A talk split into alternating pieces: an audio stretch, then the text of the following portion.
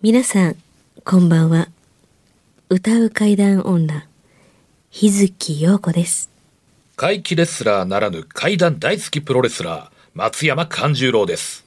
怪談を集めて47年怪異収集家の木原博勝ですこの番組は、オカルト番組でも、心霊番組でもありません。怪異収集家である作家の木原博勝さんが、実際に直接取材した実話怪談を語ります。日本で唯一の怪談専門ラジオ番組です木原さんといえばあの今や伝説の実話怪談本、新耳袋シリーズの作者でもおなじみですよね。他にも、うずしお怪談やつくも怪談といったヒットシリーズも出版されてますよね。その木原さんによるこの世のものではない話、もののけの話、不可思議な話といった実話怪談を季節に関係なく毎週聞くことができるなんて、怪談マニアにとっては夢のような話ですよね。夢どころか悪夢よりも素晴らしいことですよ。それでは、あなたが最後まで無事にお聞きできることを祈ってます。怖い水曜日、存分に味わってください。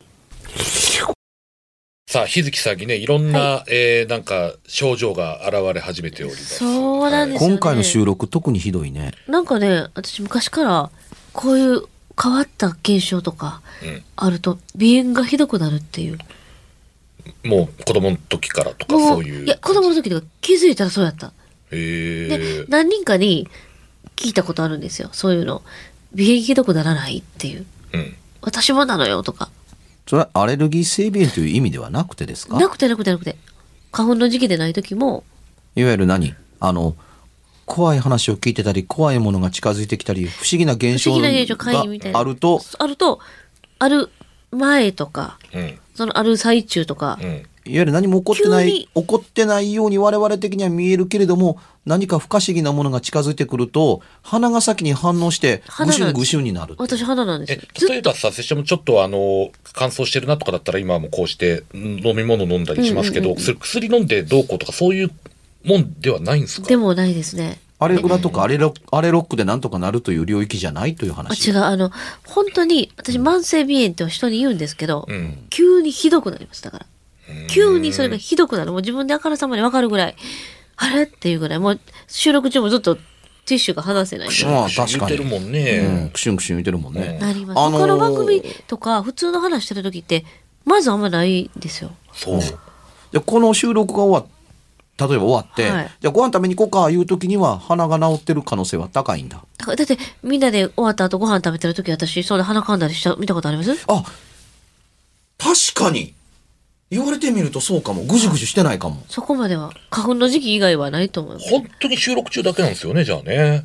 でしょ？うん。あそうかも言われてみればしかも、ちょっと変わった、こういう選手みたいなとか、うん。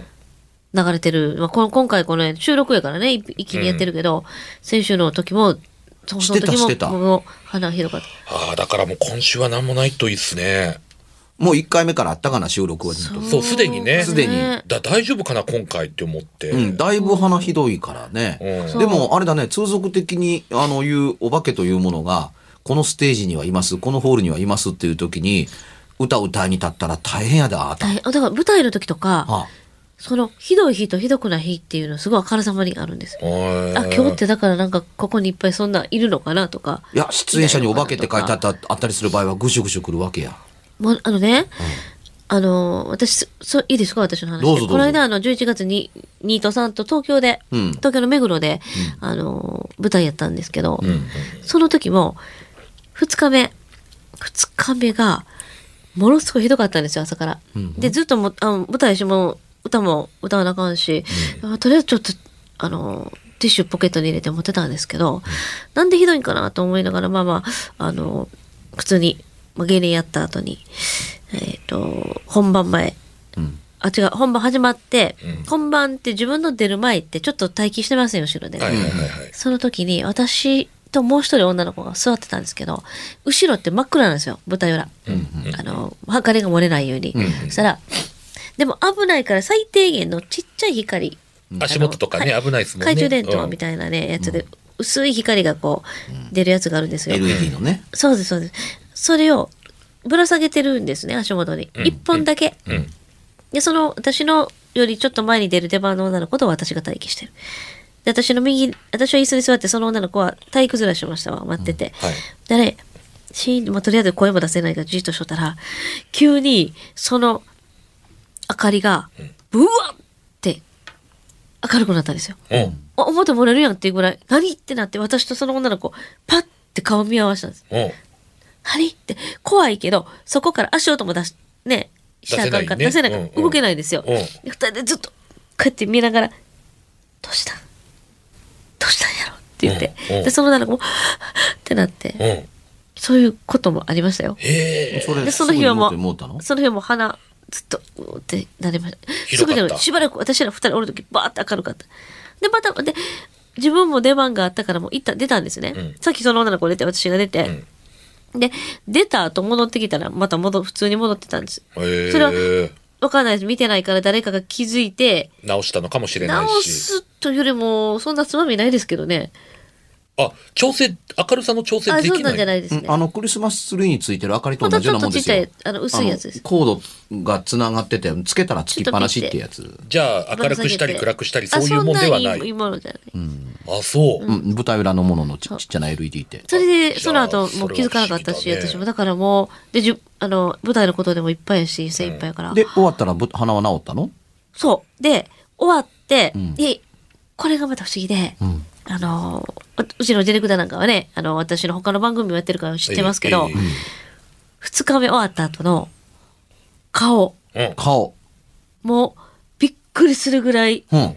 腫れて、え？え、後で見せます、写真。これはね、ちょっとツイッターとかに上げられへんぐらいのひどさなんですよ。パンパンに腫れ上がったってこと？腫れるというか、むくんでる？いやいや、どう見ても、うん。え、大丈夫？っていううん感じの顔になったんですよ。それはもうね、あの顔色なんか大きさなんかどっちやの？あ大きさ。あの、は腫れるというか、目とうん。口の周りうん。とかも首とかが、ブワって腫れちゃって、うん。ただれるっていうか。あでも確かになんかこう体調不良とかで異常が現れる時ってそういうちょっと弱いところにやっぱり出たりしますもんねあれはね、す久々でした。それのひどいバージョンみたいな？打ち上げなんかもみんな冷やした方がいいよっていうぐらいの、あ、腫れた途端にすぐにそうなったの顔が。バッて。はあ。もう耐えられませんっていう鼻判断出るどころじゃなくなったんです。後でちょっと写真。だからできもんができたりするときにまぶただとか首筋だとかそういうところにできたりってなりますけど、いっぺんにブワッいえいえ、あ来たみたいなそしたら、ちょっと一瞬だけ、うん一瞬だけちょっと見てもらいましょうか。もうほんまにちょっとここでしか見せれないんですけど、見てもらっていいですか？これはダメでしょいや、これはすごいねあ。あかんあかんこれは首も。うわ、すダごい。メダメダメダメダこメんなんになったの？どんだけ首ぐらってやられたんっていう風になっちゃったんです。これ、まるで何、うん首を何人かの手で締められたみたいやね。そうなんですよ。もうこれ、これさやばくない？なんかすご、すごくない？殴られたんってう。いうようなそうなんですよ。あれだね、あの、ピエロとかジョーカーとかクラウンのメイクをしているかのようにそう目が。目、こんだけ腫れ上がったんですよ。ひどい時は。木原さんもうねこれ一日、一日、一日というかもうその半日、もう終わ、終わ、すぐです。晴れたらすぐでしょ？すぐです。すごいね。木原さんこれね、うん拙者のも予想よりはるかにもうあ今、今ね、でしょ？すごいひどいねうんすごかったでしょ？これはもダメダメいや、元が怖いだけに余計怖いね。これはねちょっと見せちう、ゃダメよ首はもう。首はこれ。れダメダメ本これ当は、あの、ほん、そのまんまね、道端に倒れられたら、あの、考察したいやと思われますよ、それ。本当この後目の周りなんて、もうんう、ま、間違いなくおかしい。いや、顔はむくむわ。そう、もう、これはね、私もね、どうしようかと思いました。本当に。でも、薬飲もうが何飲もうが引かなかった。えこれそれがいつの出来事でしたっけ？つつい最近です。つい最近、はい、その舞台終わって。いや、あんた、あなた優秀なお化けセンサーなわけやね。いや、体は、体の方が心より反応、心では何がおるかどうかわからへんけど、体が、皮膚が。いやーすっごいな今のところはまだ大丈夫そう？あのそれから鼻鼻とか今ちょっと鼻おかしいですよ。ちょっとすでに今日それで今ね、あの、この話。あれだよね。あの、つまり、お化けに対する、怖いことに対するアレルギー反応が、が。ある意味アレルギーって読んでいいと思います。反応に近いいい反応ですね。だこれは。大丈夫です続けられますか？あ、大丈夫これね、前にね、そうそう、あの、思い出した。昔、2年ぐらい前かな。うんもう、木原さんの夜中に行ったでしょ、私、私、あの、東京で、うん。えーオールナイト、うん新耳かなんかのオールナイトにうん。行ったわ。うん。朝までの。うん。あの時もなりました。終わってから。へえそりゃ、俺のトークライブやからね。なんか、うん。で、怒ってもおか何やしくない。ろうと思って、まあ東京来て、あの空気も違うしな、あれかなって思ったんですよね。その時はね。うん。まあ、すぐ引いたし。まあ、お化けやと認めたくないしね。あ、実はセンサーなんや。リトマス試験紙みたいな人人やね。あるんかな、そういうの。っていうのは、ほんまに鼻はすごくそれは思います。だから本当にあのだから、みんなが危ないとか怖いっていう場所で出ない時もある。だから、その時は自分では、ここそうでもないんじゃないって思う。ああそういうことねああ。みんな言うほどでもほら日月さんからあのお便り紹介してもらわないといけないから大丈夫かなと思って、心配になっちゃうそうですね、大丈夫ですよ。うんちょっと鼻がだから、ね、先週のこの話から、変な感じはしますけど。まだなんかあの見せられた写真のショックから耐えられへん。あれはすごいショックなんか抜けられへんめっちゃ引いてるやん。あんま あんまりびっくりしいや、てで。も、引くと思います。多分ね、二人とも想像したうん。晴れとか、うん。想像した以上やったんやと思います。うん、そあれはダメですね一応私も、一応これは撮っとこうと思って撮ったんですよ、自撮りで。う。あ、これ、あの、人様に心配されへんように、あの、東京東京から大阪に帰るかと思ったら、あの、首から上、包帯でぐるぐる巻きにせんといかんのあ違うっていう。まあまあ寒い時期やから、あの、あれで、なんて、コートと、あの、なんていうんですか、首ちょっとあるセーターみたいな。見せられないの人にねそうなんです、どうかされたんですか？みたいな。本当ですよ。人に追われてるんですか？何か犯罪の現場から逃げ出してきたんですかと言わんばかりの。本当あの、マスクしてね。ちょっと正義感強い人だったら絶対思いますよねあれはねなんか、うんなんか、DV 受けてんのかなぐらいの。ぐらいの。かかくまってあげるぐらいの。ね多分、はうん晴れ。もうね、本当ね、あの、あの、リスナーの方、聞いてるリスナーの方にお見せできないのが残念ですけど、見い方がええで、みたいな気もする。あれ、一瞬、もう一瞬でなった。うん終わって。ちょっと見なかったことにしましょうかもうね さあれ心切り,、切り切り替えて、はいうん、あのーお便りを。はい、じゃあ、ちょっと気持ちを切り替えて、うん。お願いします体験談ですね。はい、はい。はい。えー、あ、福島から。あ、遠いところからありがとうございます。名前がでも、エロイさんです。エロいんですか？エロイさん、うあ、あの、なんかお、お友達になれそうな感じ。はい。えー、これは以前、午後からの仕事をしていた時の話です。はい、当時私は仕事前のウォーキングを日課にしてました。うんその日もいつものコースを歩き、その帰り道のことです。進行方向100メートルぐらい離れたところに小さな神社と農協がありました。うんその敷地の境に電柱が一本立ってます。うんその電柱のてっぺん、その脇に回転しながら浮遊する物体がありました。あら、私はその場で立ち止まり、うんその浮遊するものをしばらく観察しました。はい。その物体は直径5センチぐらい。喫茶店の琥珀色のガラスの灰皿、わかります？なんとなく。のようなでも、よくわかります。のような物体。多分四角いです。はい。それが高速で回転しながらブレずに動い浮いてます。うん高速で回転しながら。おお、すげえ超小型 UFO かと思い、その浮遊物体から目を離さず、電柱に向かって歩いていきました。ん。空中の浮遊物体から目を離さず、電柱に近づいていくと、だんだんと浮遊物体の回転速度が遅くなっていき、ん。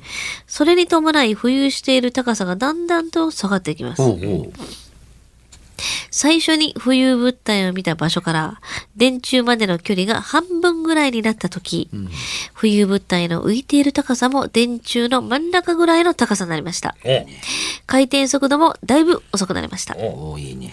それに伴い、回転物体が灰皿のような円柱を輪切りにしたような形ではなく、ではなく、筒状の物体が横に回転している状態。うんうん。ちょうどテーブルに置いた葉巻を真ん中を中心に回転させるようなそんな状態です。わかりやすい。私は葉巻型 UFO が回転したのかって本気で思いました。おうん。笑うって書いてます。おその後も電柱に近づくほど浮遊物体は高度を下げながら回転速度もゆっくりになっていきました。うん。私が電柱のすぐ下に着いた頃には、浮遊物体は地面スレスレを回転しながら浮遊していますこの。人は立ち止まるという考え方はないねんね。ねゆっくり近づいてたんでしょうね。うんそして私が見下ろす中、うん浮遊物体は地面につき、月。回転を止めました。うん。回転を止め、地面についた物体をワクワクしながらよーく見ました。うん。しかし、その物体は UFO などではなく、そうやろね。縦方向にくるっと丸まった茶色い枯葉でした。うん。え？葉っぱ？葉っぱがあんな風に回転しながらまっすぐ降りてくるの？と正直そう思いました。うん。で、興味を失いそのまま帰りましたが、今思うと、うんなんでその枯葉を拾ってこなかったのかとも思います。うん。電柱脇神社の敷地の隅に小さなお稲荷様の祠があります。え狐に騙されたのかなとも思ってしまいましえた。なるほど。それぐらいでとどめとこのがいい話だったりしますけど、それ何年前の話って書いてありましたっけ？えー、以前以前か。あんまりじゃあ正確な何年前とかは分かんない。いや、あのー僕が言いたかったのはね、古い昔、古いとか昔とか新しいとかそのことはではなくてですね、はい。あのー携帯電話、スマートフォンを持っている時代の話やったのかどうかっていうことだったりするんですよ。この人の頭からケツまで、しこんな面白いもん写真に撮ろうかっていう概念が全然ない。あの、この今回の収録の一番最初の時に、音声が、あの、勝手にプツプツ止まる、切れる上に、あのーね、音がおかしそうだからって、止めてディレクターがいなくなったら勝手に録音が始まった時があったでしょ？ありました。はいあの時にの僕の行動を見ての通りです。はいあ、この波形の動きはカメラで撮っとかなければっていうふうに。だから結果的にその波形は出てるけれども、ディレクターがいないという写真だけは撮りました。あの、録音してる最中の音はざ、あの、の波形は残念ながら撮れなかったんですけど、この赤紫色ですね。これは撮れなかったんですけどもですけども、あの、証拠としてと撮れるものがあるならば、それを、あの、いわゆる記録できる媒体を自分が持ってると自信があるんだったら、嘘やろこれ、俺だけが見えてんの。まあ、とりあえず写真撮ろうかという発想に、今、みんな極めて近くシフトします。僕らに、そうですね僕の子供の頃には、あるいは中高生の時にはなかった発想です。うん。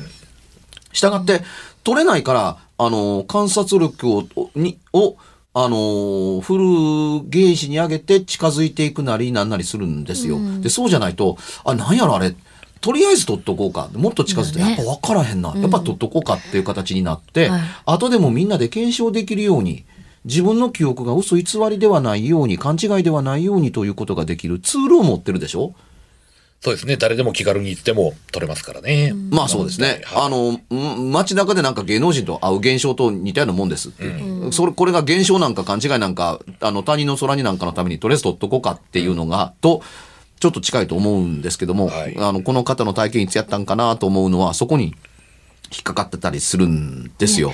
でも、そうですよね。あの、普通の葉っぱがこんな動きするのも不思議な。ハンドスピナーみたいな、あんな動きかな。私も思ったね一瞬高速で回転っていうと。あそれも分かりやすい例えですね。ねえハンドスピナーのようにあの回転されてたんでしょう。うん、でもあの長時間電柱の上から下に降りてくるというようなあの風で待って動いているのならばその物体は風とともに去りるなんですよ。そうですよね。Gone with the wind なはずなんですけれども、えうん、あのー物は待ってて、その、あの物体を回す動力が風であるのならば、あの、ずっと同じ場所にいて、なおかつ、あの、高度だけ、縦軸だけを書いて下に降りてくるということは、おそらく考えにくいうん。ですから。ですよねで、あの、縦状にあるものだったら、どんどんと風力が弱まってくるので、下に降りてくるのはあるんですが、代わりに途中から、その葉っぱが原因なら、葉葉っぱが中心物体ならば、まあ、ばらけていくでしょう。風が弱くなっていくので。ですよね。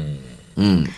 うん。しかもそれ、縦にそうそうくるくる回ってないって気はおかしいので、横にくるくる回ってる筒状のに、そってどうなのっと思う。だって横に回ったり縦に回ったりしてるわけでしょ？ちょっとどんどんどんどんおかしい。これはね、僕にとっては大変いい話やなと思います。面白い。でもこういう話好き。ね、ただその回転しながら浮遊する物体、私はその場で立ち止まりって書いてるから、一回は立ち止まって見てるってことですよね。まあね。はあ、だから落ち着いてるってことです一応、落ち着いて見てはいるんですよね。うん、あ日月陽子が観察している。その通り。不思議やな、思ってそうね、不思議よね、本当ね。高速で回転しながら、ブレずに浮いてるって。うんブレずに浮くって。多分ね位置が変わらなかったのと、高速で回転してるというのは、回転物体の形が捉えられなかったからでしょう。うん。で、色と、あの、見た感じというのが、あの、葉巻に例えだったので、まあ、オチが分かってるから葉巻に例えて書かれたんでしょうね。いや、これは、ええなねえ。面白い。面白いね。はい。あんと、とっても面白い。あの、あの、この番組、あの、聞いてくださってる方、あの、あの、少なくても、その、メインのパーソナリティを務めてる僕にとっては、これ、階段ですんで、うん。あの、こ、この不可思議なもの。で、怖かった不思議だという気持ちを、尊重します。まあ、これまで読んだ話も、あの、投げかけとしてこういう考え方やこういう見方があるんですよと言ってますけど、投稿された話そのものに直接的な疑いをそんなにかけてる場合ばっかりじゃないですからね。うん、その紛れはあるんですかないんですかということをやっておかないと、ここで話した話は、みんな成立しましたっていう形で聞かれる、聞いていただくのはちょっと違うと思うのですよ。ここまででもあの描写して書いていただくと分かりやすいですね。そうですね。いや、あのー、デタラメを書いて怖がらせるんやったらもうちょっと上手に書くもんですよ。ねえ、もううん、あのー面白い。オチが葉っぱってなんやねんって言われることを覚悟で書いてるということっていうんですから、うん。まあ、自体なんでしょうねっていう。で、ねこれ葉っぱ持って帰っても大した意味はないと思いますよ。だからやっぱり木原さんの言ったようにその携帯があったのかどうなのかっていう、エロイさんがねこの時持ってたのかっていうところもそうね。やっぱりね、うん。持ってたらね。うん。気になりますよね。うん、こんなん話してるのに、エロいさんって言われると、あ、エロい人なんかなと思ったりするから。どうしてもねちょっとなんか名前がねなんか、お名前がお気にな大手みたいな、みたいな、ほんまにエロい人なんやろか、ねみたいな。どれぐらいエロいのかっていうね、こう、うん。あの、お昔のね、あの、昔のって、あの、まあ昔の人ですけども、あのはい。寺田虎彦さんという、虎虎彦博士という、あの、まあ、物理学者がいたんですよ。はい物理学者だと思うんですけどね。はいえーっとね、この人のね、あのエッセイやったかな。あのー強力な風に巻き上げられた、確かね、藁のことを書いてたと思うんですけど、ぶわーっというトップで飛ばされた、あの、藁がね、はいあのー雨戸、戸板ですね。はいうん。木の板に、はいと刺さっているのを、を、あの、見たことがあるというふうに。うん。だから、強風、風の力によって、あの、巻き上げられて飛んできた、いわゆる、ストローですね。はい麦わらというか稲わらっていうのも、あの、縦に衝突をすると、はい、あの、強力な力を発生するっていうことだったりすることを書かれてたりするんですよ。まあそれはね、あの、横にしてくにゃっと曲がるもんだっていうとこだったりするけれども、ええ。縦にまっすぐ飛んできた時にかかる、あの、おお力のかかり具合というのは、それほどのものが、あのまるで手裏剣のように、戸板に刺さるほどっていうことが起こったりする。タイミングも重要なんでしょうね。人間が持って、あの、いわゆる稲わらを、うん。あの、戸板に当てたところで、ガツンと当たってパタッと落ちるに決まってますから、そりゃそうですよね、うん、そうではなくて、風にの勢いに乗って、あのー回転モーメントで、あの、速度を上げて、そこから切り離して、あの、飛んでくると、うん。あのーこういうことが起こるということなんでしょうね。で、これを聞いてると、うんこれが人間に刺さったという記録があるかどうかというのはちょっと僕は目にしたことがないからわからないんですけれども、はい。昔はかまいたち現象というのはこういうことの風の回転モーメントで起こる真空状態にたまたま肌が触れたりするというような現象のことをかまいたち現象と言ってたという説があの、あったんですけれども、んあの、民族学の方が研究している結果、かまいたちというのは、何のことを指して、あ、かまいたちみたいって言ってるかというと、ただの赤切れのことらしいですね。あそうなんですか冬場に多い。うん。手にパチッとこうピシッ。ピチって。うん、割れたりするでしょ、あの、昔は今みたいにあの保湿効果のクリームがどうのこうのあるわけ時代ではなかったので、あの、石鹸洗い物や、あの、冬の乾燥や寒さなどで傷められた、あの、皮膚うん。が、あの、避けたりするという、パクッと避けるという、これが、いわゆるかまいたちの仕業だったみたいですね。真空とは無関係。我々のイメージだとどうしてもね、ほんとスパーンと切れるようなね、やっぱそういうのじゃないですか？なるほどね。もちろんあの、真空が本当にそう簡単に起こったら、そんなことも起こるのやもしれませんっていうところだったりしますけれども、その、あまりにもかまいたちの多さから考えて、ん何のことを指してるのかなというのを多分、あの、調べられたんでしょうというところですけども、赤切れのことを指すみたいなんですって。だから、あの、刺さる方は、あの、めったにないので、うん。お化けや妖怪と関連づけた名前はそんなについてなかったりするんですよ。うんうんで、しょっちゅうあるものは何か原因があるに違いない。我々の知らない何かが、あの、我々に触りをなしているのだと思ったりすると、それはお前、かまいたちやで、みたいな形で、あの、肌に起こる、あの、現象の理由がわからないと、妖怪の登場によって謎が解けたかのように見せかけるという一個だったりするんですけど、これが、いあの、送っていただいたはあの、お話も、あの、何らかな形で、この地域には割とよく発生するものをだったりすると、ね、あのーまあ、回転葉巻みたいな妖怪がおるみたいな地域になってたやもしれない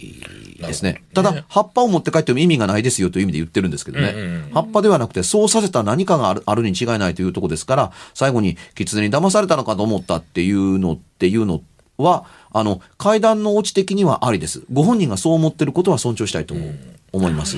なんかちょっと、今週はね、後半、はい空空想科学うん方面的なね、うんなんかそんな、要素もありつつ面白かったでね。ですすね。さあ、こじゃあ告知いきますか、この辺で。はい。はい。えー松山勘十郎は、えー来年一発目の本公演が、はい大衆プロレス松山田の5周年記念公演としまして、2月9日日曜日、生野区民センターで行います。えー最近はですね、あの、ラジオ方面からの、えー街中でのお声掛けも徐々に増えてきましたんで、ぜひこの機会に生の松山勘十郎に会いに来ていただければと思います。出演者や料金の詳細はですね、松山勘十郎で検索していただくと、ブログや SNS いろいろ出てきますんで、情報をぜひどんどん仕入れて、よろしくお願いします。ぜひ、新潟ねの方は、新潟のヒーロー松山勘十郎をごひいきに。そうですね、新潟からもどしどし、そうそう、あもの、う全国各地から来てください。ね、よろしくお願いします。はい。私、日月陽子は、ひらがなで、つに点々の日月陽子で検索してください。今ちょうどね、あの、フェスタリアの CM も、えー沖縄、九州地方では流れていると思います。よろしくお願いします。はい、えー、12月の、えー、14日に東京市民袋、翌週21日かな？土曜日、あの、大阪総衛門町でオールナイトのトークライブ、市民袋の、お行いますので、えー、ぜひとも来ていただければと思います。県民様の腕輪が多分揃ってると思いますので、もしよろしければ、どうぞ、付き物落としをやりますので。番組では1回216円でダウンロードできる別冊怪談ラジオを販売しております。ちょっと普通の地上波のラジオでは放送できない僕の体験を、あの、語っています。二度と本の形でまとめるつもりのない話が入っていますので、ぜひお聞きになってくださればと。どうやったら帰るの？詳しくは、ラジオ関西の怪談ラジオのホームページをご覧になって、ぜひともお買い求めいただければと思います。今夜はいかがでしたでしょうか？何もなければいいんですが。え？ちょっと、あなたの城、誰ですか？番組では、お便りや感想のほか、あなたが体験した怖い話や、あなたが聞いた身近な人の不思議な体験、また、怖い写真や、曰く因縁のあるものなどもお待ちしています。メールの宛先は、階段アットマーク jocr.jp k-a-i-d-a-n アットマーク jocr.jp ファックスは078-361-0005 078-361-0005おはがきは郵便番号650-8580ラジオ関西階段ラジオ怖い水曜日まで。ぜひ、本物の怖い話を私に教えてください。お相手は、歌う階段女、日月陽子と、怪談大好きプロレスラー、松山勘十郎と、そして階段を集めて47年、木原博一でした。それではまた来週お耳にかかりましょう。この一週間、あなたが無事でありますように。